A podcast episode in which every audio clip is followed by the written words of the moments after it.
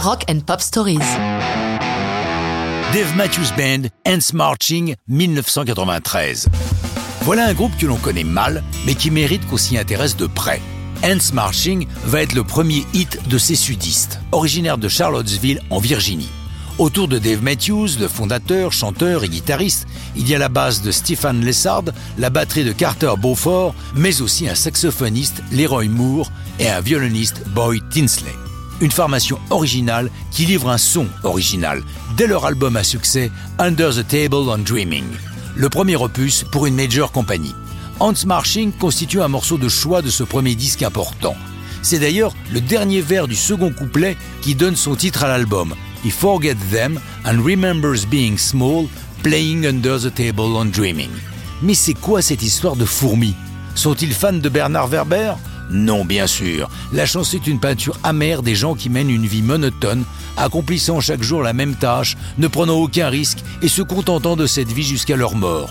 D'où la comparaison avec les fourmis qui, chacune dans leur rôle, répètent jour après jour les mêmes actions totalement identiques.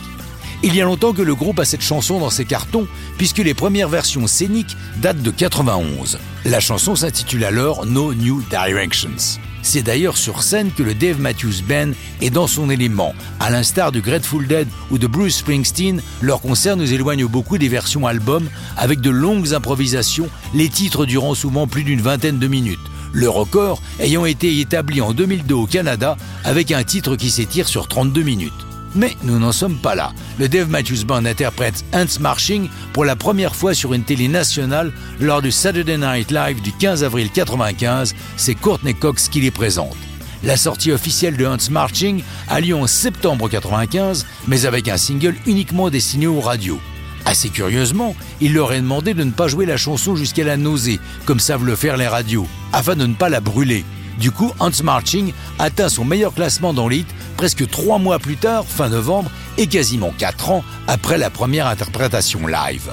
Dave Matthews considère la chanson comme l'hymne du groupe, et lors de leur concert, tous les fans sont là pour la chanter en chœur, souvent même à la place de Dave. La vidéo est tournée dans les rues de New York, devant la caméra de David Hogan. Les fans de séries télé y reconnaîtront Justin Chambers, celui qui interprète Alex Karev dans la série Grey's Anatomy. Mais ça, c'est une autre histoire et ce n'est plus du rock'n'roll.